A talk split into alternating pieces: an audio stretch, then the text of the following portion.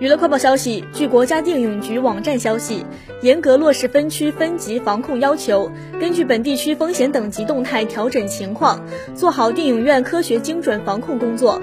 一、中高风险地区电影院一律暂不开放，严格做好环境消杀，严密做好员工健康监测，为电影院复业做好准备。二、低风险地区电影院要按照属地防疫部署要求，该限流的限流，该暂停的暂停，该关闭的关闭。